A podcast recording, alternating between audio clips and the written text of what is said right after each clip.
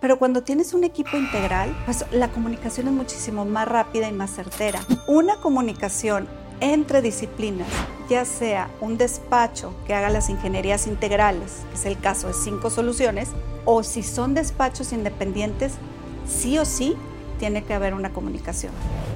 ¿Qué tal? Buenas tardes. Bienvenidos a otro episodio de Bitácora 23. Mi nombre es Brenda Quiroga y vamos a platicar un poco del fascinante mundo de las ingenierías.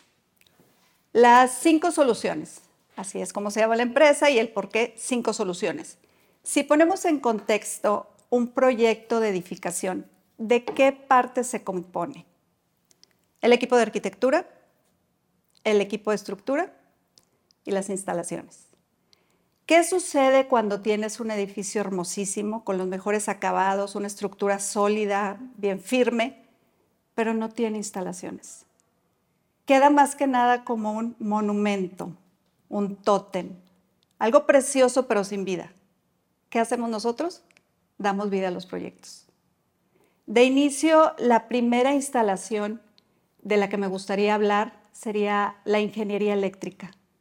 Yo veo la ingeniería eléctrica como si fuera el corazón del edificio.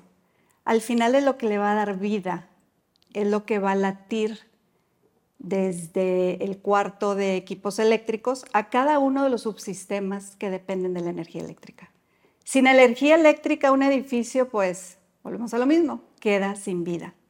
Entonces, si nosotros nos vamos a ver un edificio vivo es como la película del Matrix, que alrededor de las paredes se veía como puros códigos y estaba vibrante siempre el edificio. Eso es lo que hay detrás de las paredes. Muchas veces las personas entran a un edificio, a una torre de departamentos, a un centro comercial y sienten el confort del clima. Creen que, que ya nació así desde que se hizo el edificio. Van al baño, le pican al botón y se va el agua. Creen que ya así se hizo el edificio solito. No. Entran a una cafetería, abren su teléfono y se conectan a la red Wi-Fi. Todas esas comodidades, todos esos servicios que nos da el edificio, hay un mundo de trabajo detrás. Hay una serie de ingenieros, calculistas, modeladores. ¿Y qué sucede cuando no tienes tú todo eso de ingenierías? Volvemos a lo mismo. Es un tótem. Entonces, por eso les decía al principio el fascinante mundo de las ingenierías. Claro, no es lo más glamuroso. ¿Qué me hubiera encantado a mí estar viendo tapices, porcelanatos divinos, etcétera? Pero en realidad lo que realmente importa en un edificio es que tenga confort, que tenga servicios, que te puedas sentir seguro incluso desde que llegas al edificio. Entonces, las cinco ingenierías, de las cinco soluciones que estamos hablando, es la ingeniería eléctrica, el corazón, el que bombea todo el edificio. La parte mecánica es todo lo que tiene que ver con agua, plomería, agua de uso, aguas grises, condensados, contraincendio, todo lo que tiene que ver con agua. Es la segunda ingeniería. Tercera ingeniería, climatización. Y aquí en Monterrey, pues muchas veces nos conocemos como HVAC. Cuarta ingeniería y se empieza a poner interesante la cosa. Sistemas especiales. ¿Qué son los sistemas especiales? ¿Qué especial tienen? ¿Por qué? Así nos llamaron hace muchísimos años, los de sistemas especiales, pero no se asusten, es cámaras de seguridad, sistemas de control de acceso, detección de incendio, CCTV, y la parte de audio y video. Por ahí se me puede escapar una, pero bueno, esos son los famosos sistemas especiales. Y la joya de la corona y quinta ingeniería, automatización. O como nos conocen, el BMS, Building Management System. Entonces es la administración de todos los subsistemas, la conexión entre ellos, la interacción, el que hablen entre sí, en los que reaccione la climatización, con lo eléctrico, con lo mecánico, con lo de redes, etc. Esa es la automatización. Entonces, resumiendo muy rápidamente, las cinco soluciones de las cinco ingenierías. Ingeniería eléctrica, ingeniería mecánica, sistema de climatización o HVAC, sistemas especiales y BMS. Esas son las cinco ingenierías.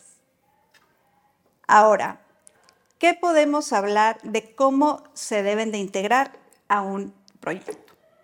Desde la etapa de planeación. Si un arquitecto tiene un diseño precioso de edificio, que la verdad es que a veces nos han tocado diseños hermosísimos, pero no tiene cubos de instalaciones, pues ¿por dónde vamos a subir toda la vida del edificio?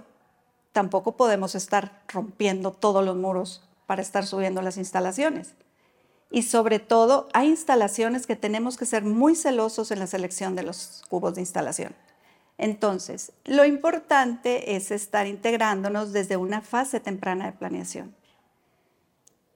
Por ejemplo, ¿cuál es uno de los retos que nos ha tocado estar discutiendo con arquitectos?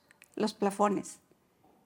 La parte de arquitectura busca que el plafón sea lo más alto posible para que tengan unos techos padrísimos, súper amplios, súper altos. El detalle es que si recordamos, toda esa vida que va por las paredes, toda esa vida que pasa por la parte de los techos, está llena de instalaciones. Ductos de climatización, charolas eléctricas, charolas con sistema de voz y datos, tuberías de agua, pero el que manda es la tubería de drenaje. Tomemos en cuenta que en eh, la ingeniería hidráulica tienes agua que puede irse por una tubería de tres cuartos y corre el agua sin problema. Pero el drenaje lo que queremos es que se vaya, que no se quede atorado. Entonces el drenaje hay que irle dando pendientes. Entonces, si nosotros tenemos baños en las esquinas del proyecto y el único cubo de instalaciones que tenemos es al centro del edificio, pues ese tubo de drenaje va dando pendiente, pendiente, pendiente y más, más y más, más pendiente, al punto de que no nos vamos a caber en el plafón y vamos a acabar muy abajo. Entonces, desde que estamos en la etapa de planeación, hay que levantar la mano y decir, ¿sabes qué? Está padrísimo tu diseño, pero necesito cubos. Si nosotros entramos cuando ya hay un edificio que está congelado la parte de arquitectura empezamos a mover, pues eso le cuesta mucho tiempo al proyecto y por ende cambios de arquitectura. Y si hablamos de extensión de tiempo y cambios de arquitectura, estamos hablando de dinero para el cliente. Entonces tenemos que estar desde el principio de la creación del proyecto. Obvio, si ni siquiera tienen un proyecto conceptualizado, pues va a ser muy difícil que nosotros podamos ir pidiendo cubos de instalaciones cuando no sabemos ni cuántos departamentos o cuántos locales o cuántas oficinas o qué va a haber en ciertos pisos, ¿no? Entonces, es importante tener ya un proyecto semicongelado, pero una flexibilidad de que podamos seguir pidiendo cubos de instalaciones o bien ensanchar espacios, como por ejemplo, ¿dónde van a poner todos los equipos de HVAC? Pues no va a ir adentro muchas veces de los closets, tenemos que tener espacios en el exterior para poder ventilar los equipos y que quepan y que no estén pegados al muro, ni uno arriba del otro, sin tener este, una ventilación natural para que pueda correr el aire y no se vayan a, pues, a proteger y que se vayan a estar apagando por falta de circulación. Entonces, todo esto que les platico viene desde la etapa de planeación. Hay que levantar la mano con tiempo y pedir los espacios. Entonces es muy, muy importante que todas las instalaciones de estas ingenierías, estas cinco ingenierías al menos, estemos desde la etapa de planeación. Ahora, ¿cómo podemos llevar una buena integración entre las ingenierías? Por ejemplo, si el eléctrico no levanta la mano y le pide al mecánico o al sistema de HVAC que necesita sus cargas, pues obviamente va a quedar corto. Entonces necesitamos una comunicación todo el tiempo entre, entre las ingenierías. Si el de HVAC no le pide al eléctrico alimentación para sus ventiladores y si la parte de sistemas especiales no se integra al sistema de extracción de los sótanos, no va a haber un barrido de aire en caso de que se tengan partículas muy altas de monóxido en los estacionamientos. Cosas tan sencillas como esas, de hablarse entre sistemas, créanme, créanme que los proyectos faltan. Llega el de sistemas especiales, conecta su sistema de detección de incendio, a su vez le conecta su sistema de, monitoreo de monóxido y se va. Y luego llega el de sistema de extracción y ventilación de HVAC y coloca sus abanicos y se va.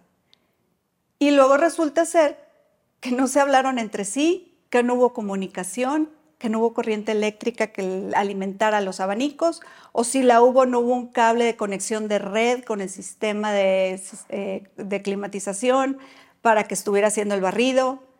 ¿Y qué sucede cuando ahora sí hubo una comunicación, pero no se le dijo al sistema de ventilación que en caso de fuego no debe prender los ventiladores? Entonces, imagínense, avivaría el fuego porque tendría una concentración muy alta de monóxido, pero aparte de fuego y pues va a prender porque tiene que barrer el aire, pues sí, va a barrer el aire y de paso pues, se va a llevar el fuego. Cosas tan sencillas que dices, pero es obvio. Ustedes pensaron también que llegando a un edificio le picaran al foco y se prendiera era obvio. Pues sí, pero hay un mundo de ingeniería detrás y un mundo de coordinación entre sí. ¿Qué sucede cuando tienes los despachos separados? Que era lo tradicional de lo que veníamos acostumbrados. Pues tiene que pasar una semana para que el contratista eléctrico le pida al contratista mecánico sus cargas de sus bombas. Pues sí, pero ya se nos fue una semana. Entonces, quizás si a mitad de semana se hablaron, pero cuando tienes un equipo integral, pues la comunicación es muchísimo más rápida y más certera. Entonces, una comunicación entre disciplinas, ya sea un despacho que haga las ingenierías integrales, que es el caso de cinco soluciones, o si son despachos independientes, sí o sí tiene que haber una comunicación. Bien, ahora, ¿cómo pudiéramos ser más eficientes en un, desarrollo de ingenierías? Primeramente, tener a todos sentados juntos. Pero llevarte a todos a sentarse juntos a la mesa, si son diferentes empresas, pues obviamente les toma más tiempo y recursos. Lo óptimo sería tener a todos sentados juntos para que puedan estar mejorando cada vez el diseño y que no se le pase nada. Entonces, en el caso de una empresa que hace todas las ingenierías en casa, pues es muchísimo más rápido hay que ver cómo le vamos a ahorrar tiempo al cliente, porque el tiempo se traduce en dinero. Si nosotros en la empresa, voy a hablar muy específicamente de cinco soluciones, yo desconozco cómo lo hagan otras empresas, pero tengo noción, pero yo voy a hablar precisamente de una empresa que hace todas las ingenierías in-house. Está sentado el equipo mecánico al lado del equipo eléctrico. Oye, fíjate que mi bomba necesita tantos caballos y necesito que me este, me consideres tanta carga eléctrica. Ah, ok, perfecto, lo subo a mi cuadro de carga.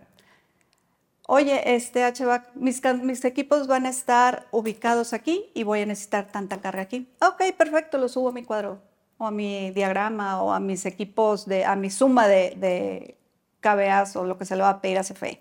Entonces empiezas a subir todas las cargas, pero aparte dices, oye, sistemas especiales no me ha pedido nada. Oye, ¿por qué no me has pedido nada? Ah, es que todavía no termino, pero ya al menos eléctrico sabe que va a requerir en dónde las salidas. Oye, tus barreras son 220 o 110. Ah, 220. Ah, ok, aquí lo subo aquí a mis cargas. Oye, ¿vas a tener UPS o no vas a tener UPS? ¿Qué te dijo el cliente? Lo va, porque a veces TI es diferente el que controla TI contra el que controla toda la parte electromecánica. ¿Qué te pidió la gente de TI? ¿Va a querer respaldo o no va a querer respaldo? El respaldo lo voy a considerar yo como eléctrico, con un UPS para toda el área del site, o se van a poner UPS pequeños. Ok, se van a poner puros UPS pequeños. Ok, ¿cuántos tienes? ¿Cuánta carga tienes? Ok, lo subo aquí a mis cargas. Entonces, todos están uno al lado del otro conviviendo con el proyecto.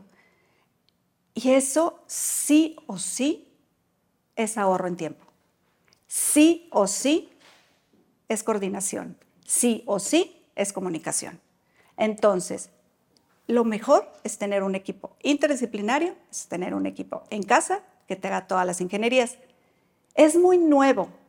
Lamentablemente venimos de una costumbre que no, no apreciamos la ingeniería como tal, pero al final la ingeniería es parte de la planeación. Y recordemos que es 80% planear y 20% es la ejecución. Y si planeamos bien, vamos a ejecutar bien. Ahora, me voy a pasar. ¿Cuáles son las mejores prácticas o qué es lo que más puede aportar en un proyecto de ingenierías? Si nosotros tenemos una ingeniería en perfecta comunicación, ¿qué es lo que nos falta? Tenerla perfectamente bien cruzada. ¿Qué sucede cuando estamos trabajando en un proyecto en 2D? Que es, todavía algunas personas nos piden diseños en 2D y es válido, no pasa nada. Todos vamos poco a poco al cambio y no podemos presionar a que se dé rápido. Cuando estamos trabajando en ingeniería en 2D, pues es, como lo dices, un nivel de detalle a una segunda dimensión. No estamos viendo el edificio creciendo en 3D. Entonces es muy complicado tener una buena coordinación y un buen cruce, no en la parte horizontal, sino en las partes verticales, el acomodo de camas. Porque por más de que lo puedas hacer en un corte, muchas veces llevado a la obra, sucede de que hay vigas, que no se consideran exactamente las medidas, o el peralte, hay este, algunas enervaduras que no puedes hacer este, un paso, etc. Entonces, lo mejor que nos ha funcionado a nosotros es irnos al modelado de 3D. Hace años había una diferencia en costo en un 2D a un 3D más grande, pero yo les digo que aún y que la diferencia sea grande, es mucho más chica que tirar una losa o que estar deteniendo la obra porque tuvieron un problema de cruces. Créanme que aunque la diferencia sea grande, que ya no la es como antes, cada vez se va cortando más y más y más al costo de una ingeniería tradicional. Créanme que vale la pena. Si nosotros estamos haciendo el edificio de manera virtual, como le llaman, gemelo digital, estás construyéndolo a la perfección en 3D. Llévalo a la práctica. Si estás cruzando en 3D, es exactamente lo que te vas a topar en el edificio. Pero aquí viene otro, otro reto ya en la construcción. Puedes tú tener todo perfectamente acomodado, cruzado. Ya se quemaron el coco, las pestañas, los ingenieros, los modeladores, etc. Y resulta ser que cuando llegó a la obra no había una persona que manejaba el programa de Revit, que es el que más se usa aquí en México. ¿Qué va a suceder? va a llegar, voy a decir, don X o don Y, y por comodidad agarró el centro del pasillo.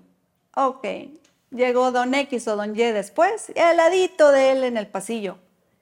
Y cuando llega en realidad el del drenaje, recordemos lo del drenaje, que trae sus pendientes, tiene sus acomodos y demás, y llega el de HVAC con sus ductos, resulta ser que ya vino el eléctrico y se puso por en medio y el compadre de sistemas especiales al lado.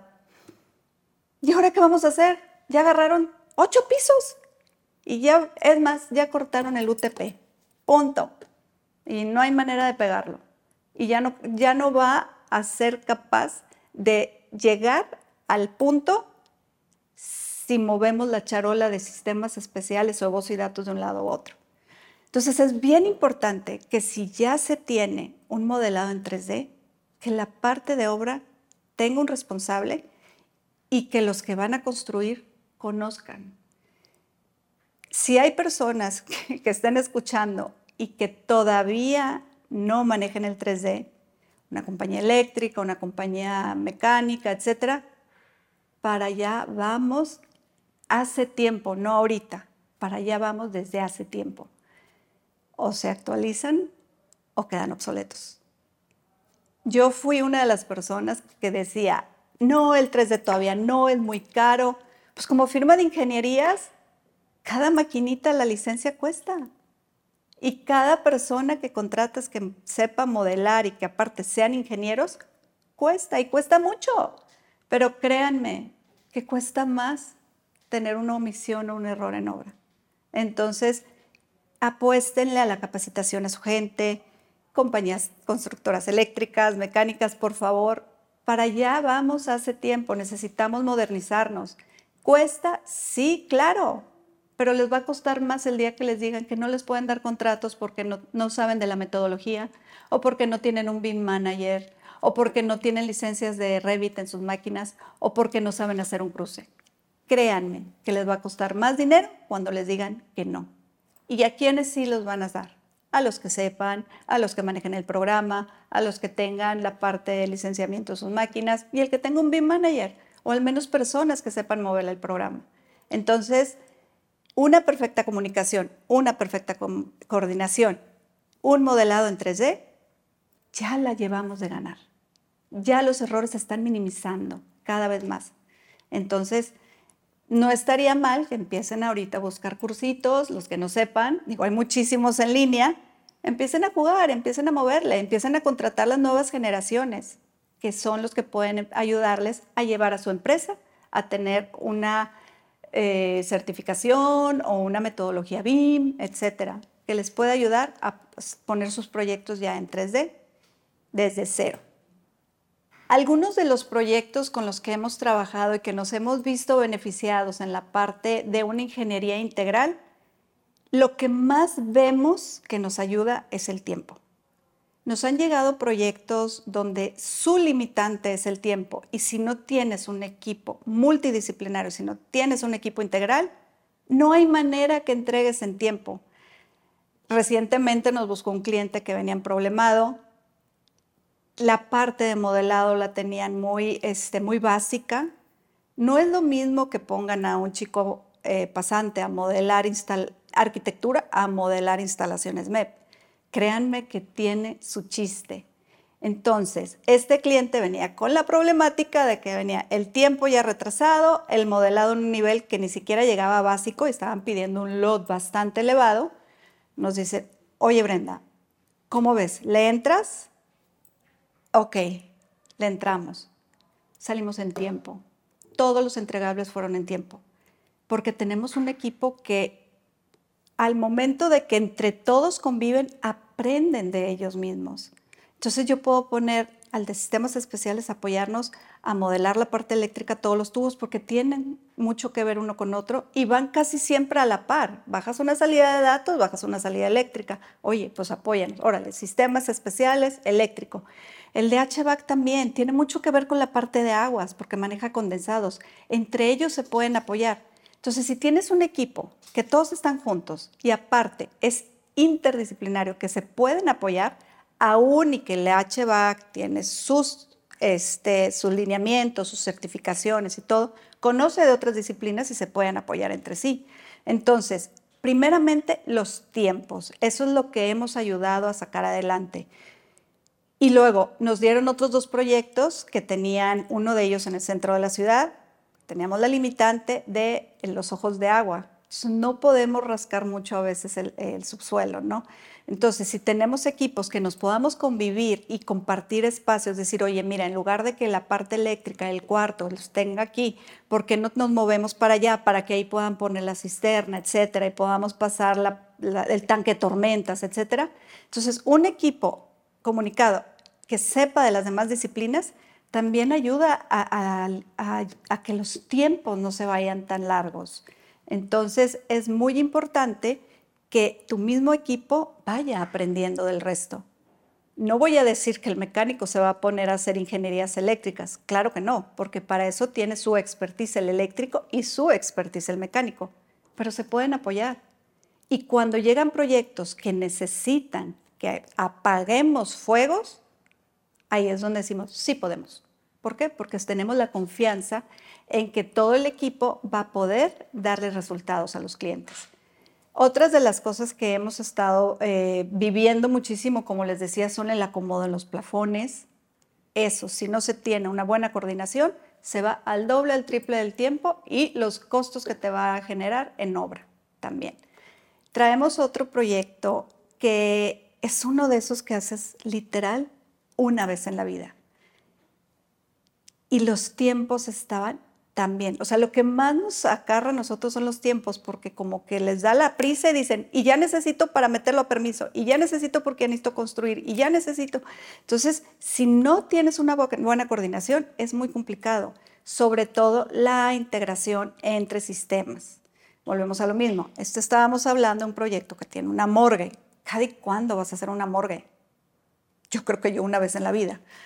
Así como una vez en la vida me ha tocado hacer un estadio, una vez en la vida me ha tocado hacer un consulado. Entonces, son de esos proyectos que te retan y dices tú, a ver, vamos para allá, ¿qué podemos hacer? Entonces, esos proyectos, si no tienes un equipo interdisciplinario, es muy complicado sacarlos en tiempo. Y muchísimo más cuando son proyectos enormes. Tenemos otro proyecto que es pues, una de las bodegas más grandes de Latinoamérica, no puedo decir nombres, pero son una tienda departamental gigante, enorme, con tiempos súper reducidos. Y lo estamos sacando en tiempo. ¿Por qué? Porque todos pueden apoyarse entre sí. Entonces, creo que lo mejor es sacar los proyectos en tiempo para que no le cueste al cliente más dinero y sobre todo tener una buena integración. Ahora, aparte de los cruces en 3D, ¿qué más hay de integración entre sistemas? ¿Se acuerdan que les dije la cereza del pastel, la, joya de la corona? El BMS. ese sí que les puedo decir es mi súper, súper pasión. ¿Por qué? Porque es que ahora sí todos se hablen entre sí, no nada más las personas, ahora sí los equipos. Y ahí pudiéramos entrar un poquito en lo que viene siendo el tema que está de moda, que es la inteligencia artificial. Yo creo que la inteligencia artificial como tal aparte de que ahorita está agarrando mucho auge, ya viene desde hace tiempo.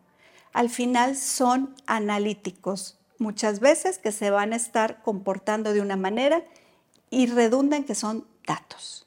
Si nosotros les damos datos, nosotros vamos a poder actuar y poder generar reacciones entre los mismos equipos. Entonces, voy a tomar un tema, un analítico de una cámara, por ejemplo.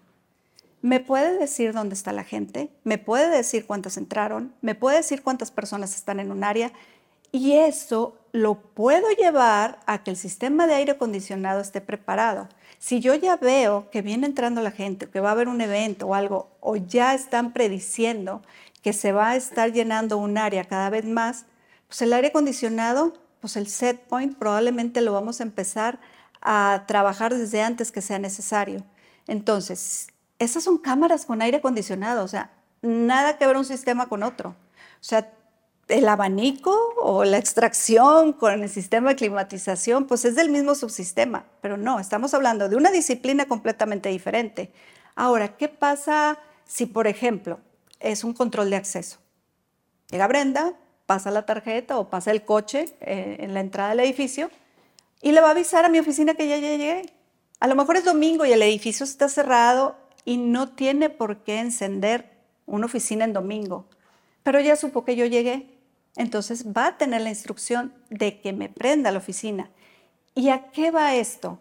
A que el mismo equipo aprenda mis patrones de conducta para que pueda actuar entre, entre él solo, que no sea necesario que yo ya le esté dando información. Hay equipos que se tardan un periodo de tres meses para aprender un comportamiento y empezar a ejecutar de acuerdo a eso. Entonces, hay un mundo de cosas que podemos integrar. Sistemas completamente diferentes. A ver, un control de acceso con iluminación. ¿Cómo? Sí, se integra. Pero esto que les digo viene ya de hace años. Hoy por hoy está saliendo a la luz. Pero nosotros poníamos equipos, por ejemplo, de seguridad, que ya nos contaban gente, que ya le podíamos decir en un centro comercial, esto estoy hablando hace años. Ya le podíamos decir en un centro comercial a una cámara que me buscara dónde estaban las personas de suéter rojo hace años. O sea, para muchos de ustedes ha de ser, ah, sí, un analítico de una cámara. Pero para otros a lo mejor es nuevo. ¿Qué sucede cuando van a un centro comercial?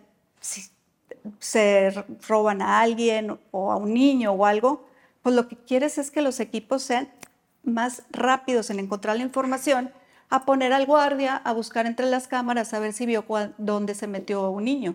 Entonces, esto ya se lo pedíamos a las cámaras. Dime dónde pasaron los niños las últimas cuatro horas, dónde hubo infantes.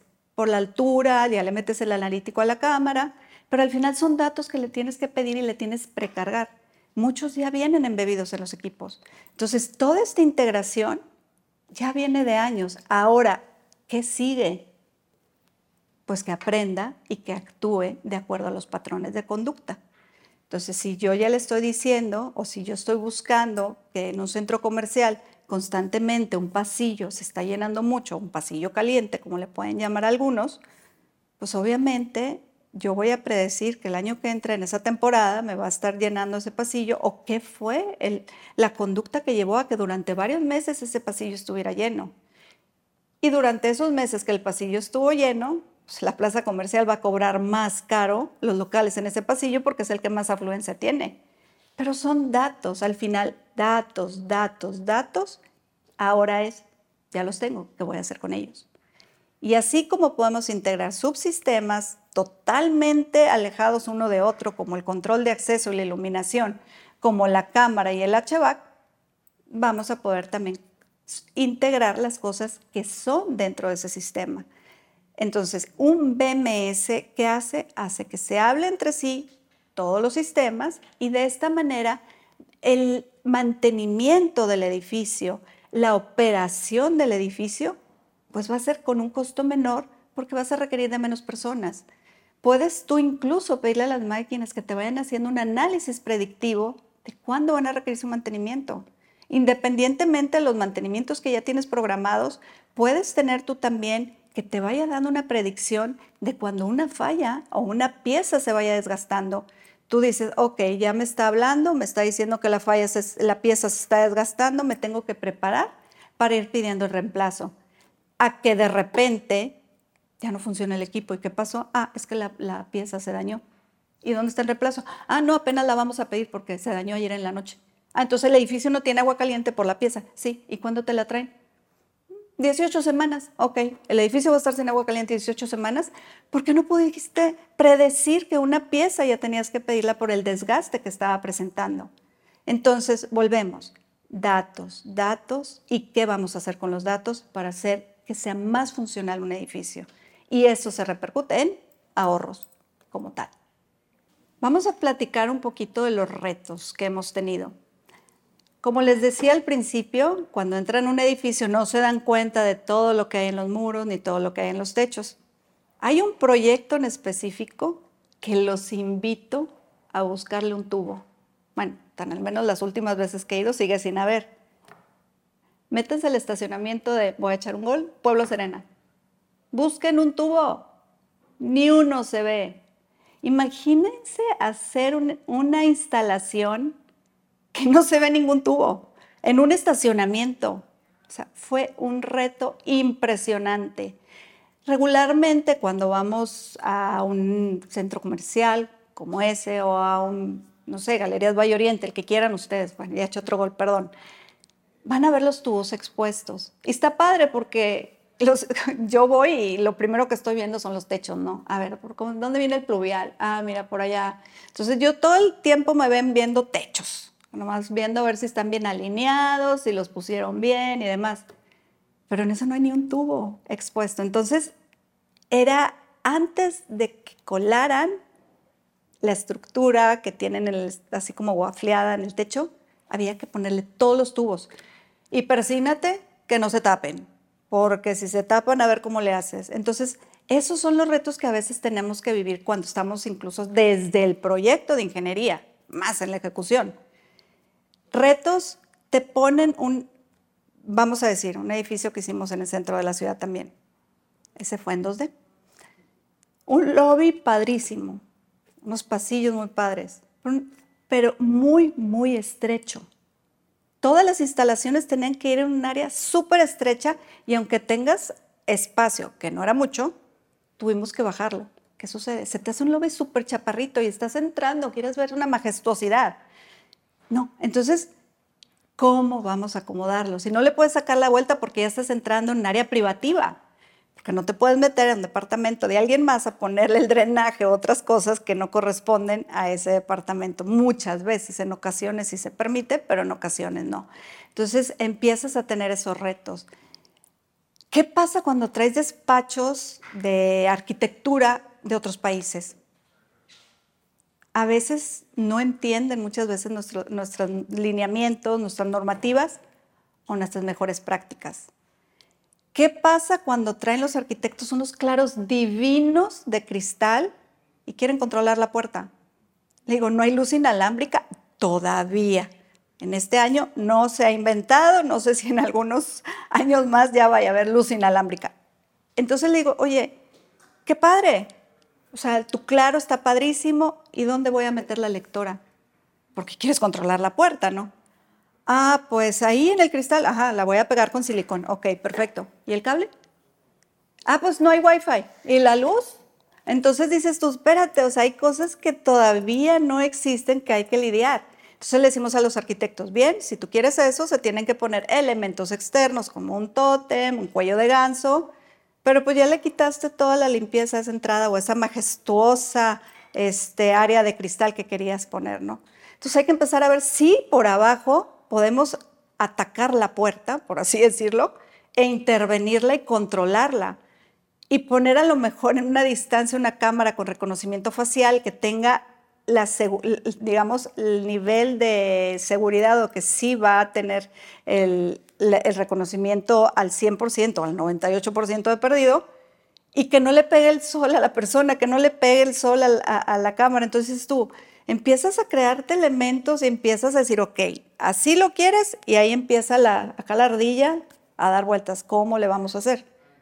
Entonces, estamos hablando de un muro cristal, una puerta. Imagínense la parte mecánica, cuando no quieren ver a lo mejor, oye, no es que los gabinetes de contraincendio, espérate, tienen que ir por norma. Sí, pero es que mi muro así lo quiero y lo quiero curvo y que Sí, pero tienen que ir por norma, o sea, ¿dónde los pongo? Entonces empiezas a tener esas pláticas con despachos que traen ideas padrísimas, pero a lo mejor aquí en México, una, o no venden lo que ellos buscan y luego te pones a buscar algún similar y queda el pegote peor, ¿no? Entonces, esos son los retos que empezamos también a vivir con, con la parte de despachos foráneos. El simple y sencillo idioma, la terminología. Puede ser el mismo español y en Colombia significa una cosa, en España significa otra cosa y en México significa otra cosa. Estamos hablando del español. Imagínense si de repente nos llegan proyectos, deja tú de Estados Unidos, a lo mejor una fábrica coreana, una fábrica china, una nave industrial japonesa. Ok, ¿cómo lo voy a customizar a México? Entonces empiezas a tener la barrera no solo del idioma, sino la barrera de las normativas.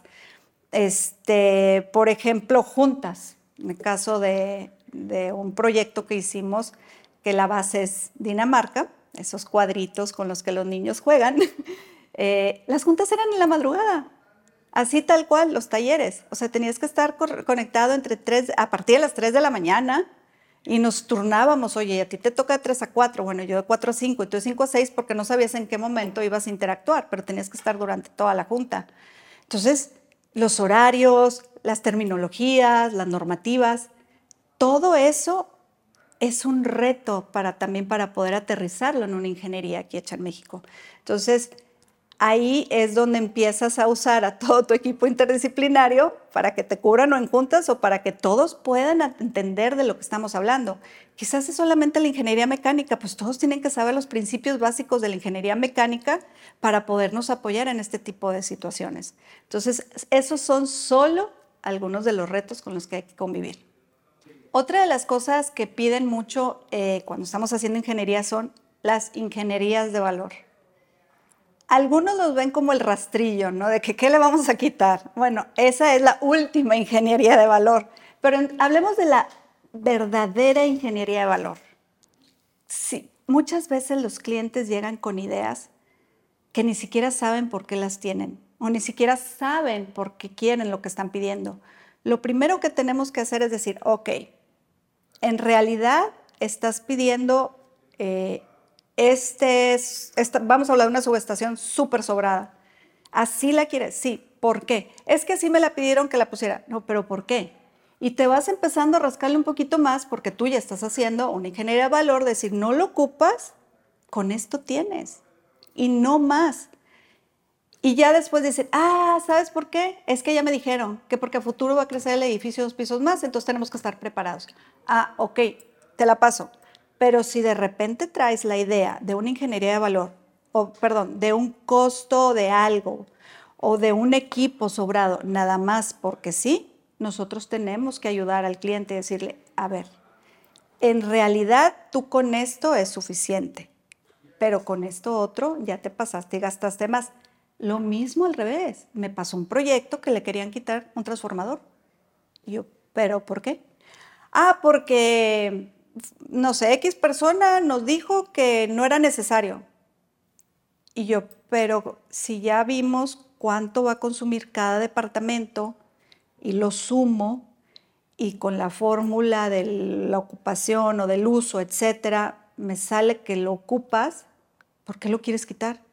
Nada más porque alguien más te dijo, porque calculó que todos los departamentos tenían las mismas cargas cuando en realidad no son más grandes que los de la carga que tomaste. Nosotros tenemos que decir, esa ingeniería de valor que te están proponiendo alguien más no funciona. Y al final, que te truene un transformador, aunque te digan que te lo van a reponer, van a pasar días y ya saliste en las noticias. Entonces, nuestro trabajo es ingeniería de valor, tanto de poder ahorrarle al proyecto, como ingeniería de valor y decir, eso no es un ahorro para el proyecto. Definitivamente te vas a meter en problemas. Yo lo que les digo muchas veces a los que están como gerencia de obra o al contratista, etcétera, le digo, ¿te vas a ir a dormir tranquilo a tu casa sabiendo que en cualquier momento ese transformador puede tronar? ¿Y cuánto te estás ahorrando? ¿Tu tranquilidad cuánto cuesta? Que le pase algo a la gente que metas en problemas, que te truene un transformador y que eso conlleve a que el cable, no sé, se quema algo y se va por el conducto. No sé, mil cosas pueden pasar.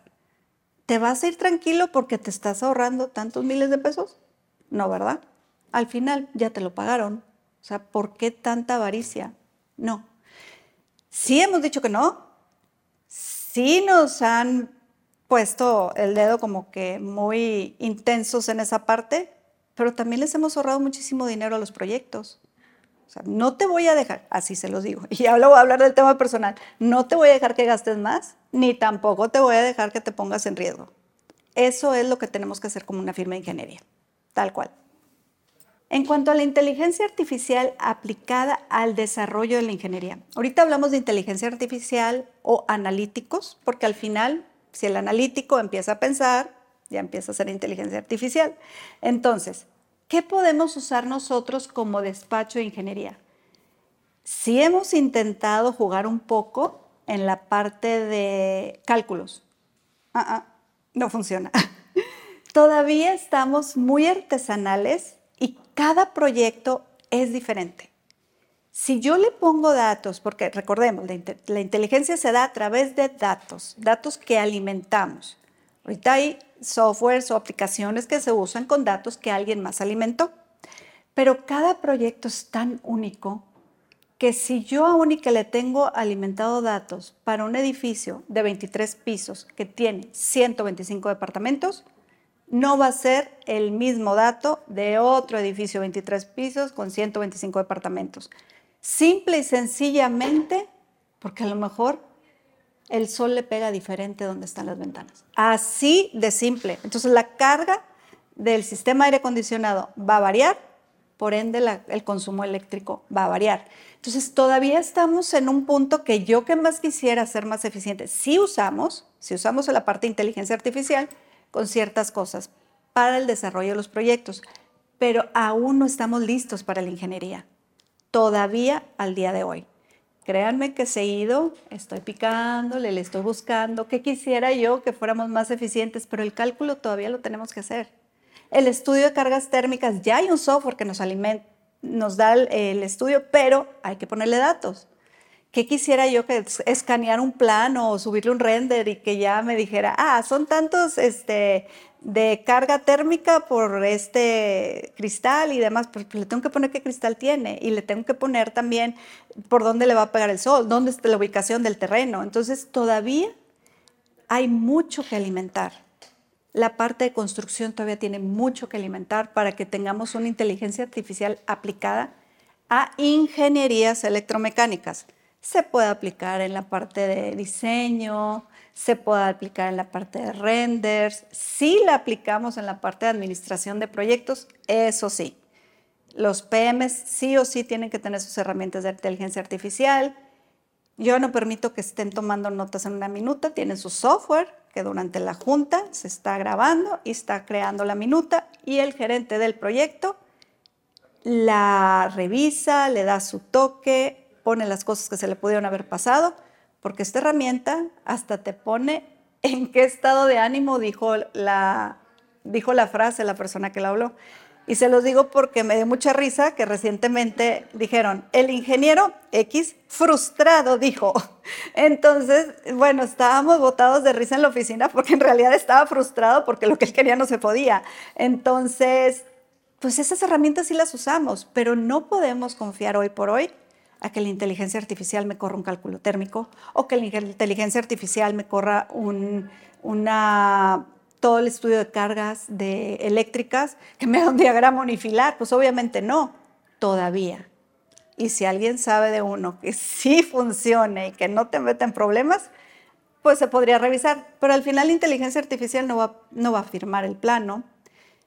Y si llegase a suceder algo, nosotros que tenemos una póliza de responsabilidad profesional de las ingenierías que hacemos, pues obviamente el ajustador me va a decir, ¿y quién hizo el, estudio cargas? Ah, la IA. Ah, y la cédula de la IA, ¿dónde está? ¿No? Entonces, todavía no estamos listos.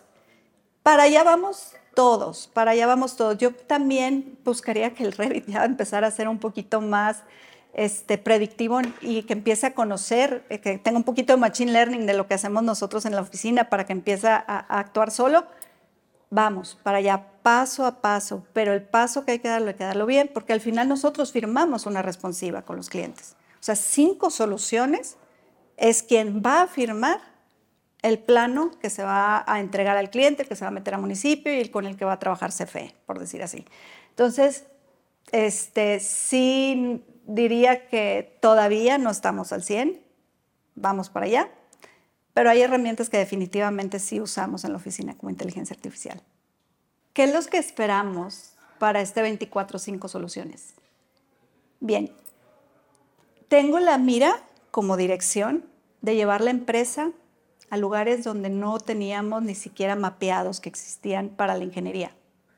Por ejemplo, la petroquímica. Está lleno de ingeniería. Es una plataforma y es pura ingeniería. Entonces, ¿por qué no?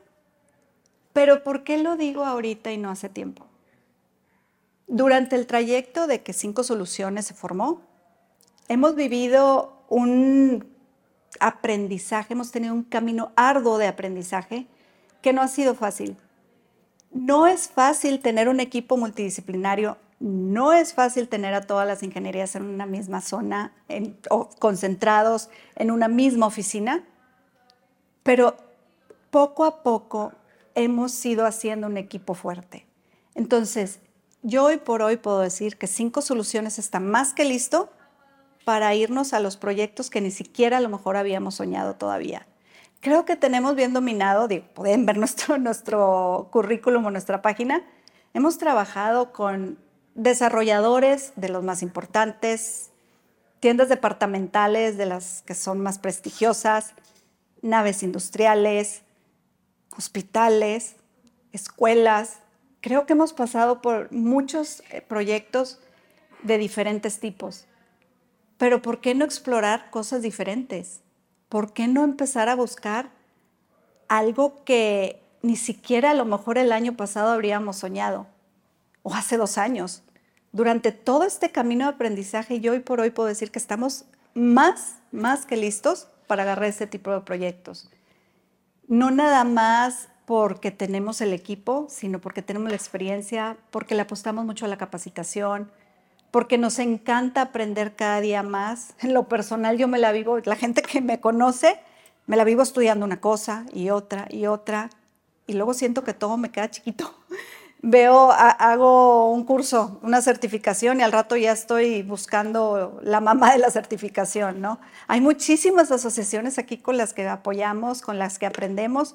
Entonces, creo que este 2024 va a ser un año en el que podamos irnos a cosas que no habíamos soñado, que estamos listos, que estamos preparados, que nos ha tomado mucho trabajo llegar a donde estamos, que nos ha costado lágrimas, por así decirlo, y sudor y estrés y demás, Entonces, estamos preparados, listos y lo que necesiten de información, de apoyo.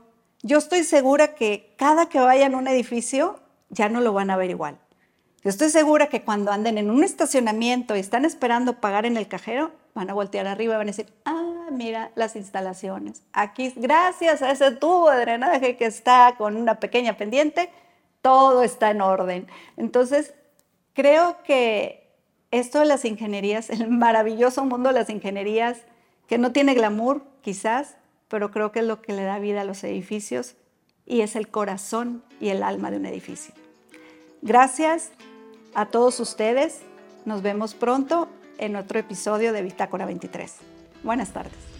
Gracias por escuchar hasta el final este capítulo. Lo que quiero hacer ahorita es invitarte a que te inscribas a nuestros cursos y a certificación para que puedas seguir avanzando en tu conocimiento y en tu práctica en proyectos reales y herramientas y metodologías que están aplicadas en proyectos todos los días. Mándanos un mensaje a Instagram con la palabra 23H y alguien de nuestro equipo se va a comunicar contigo. Gracias.